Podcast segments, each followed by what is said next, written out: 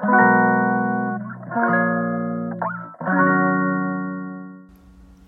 のラジオは当たり前の毎日をもっと楽しくをテーマに配信していくラジオです。こんにちは、カナリアかなこです。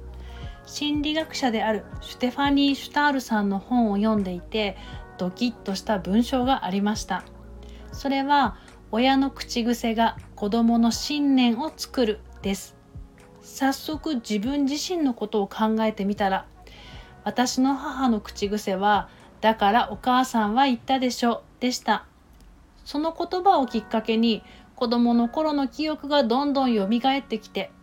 子供の頃は私が選ぶことは間違っていると思っていたので自分で選ぶことは怖いお母さんとお父さんがこっちがいいよという方を選んで生きてきましたそこからそう私は間違わないようにちゃんとしなくちゃ。このちゃんとしなくちゃという言葉を思い出し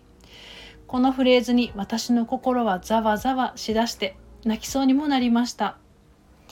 そうか私にはちゃんとしなくちゃいけない間違ってはいけないという信念がありこの言葉が私を辛くすることにも気づけました。そして私が子供たちにかける言葉の口癖はなんとちゃんとしないとねとこれを何度も言っていることにも気づきました。同じことを繰り返すものですね。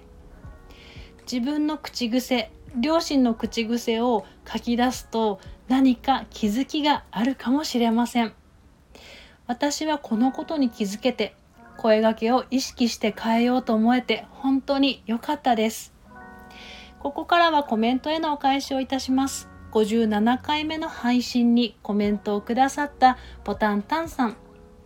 私も娘さんと同じ長女です。娘さんに良い出会い良い気づきがありますように心から願っています。コメントありがとうございます。それでは午後も心穏やかにポジティブでありますように。また次のお話で。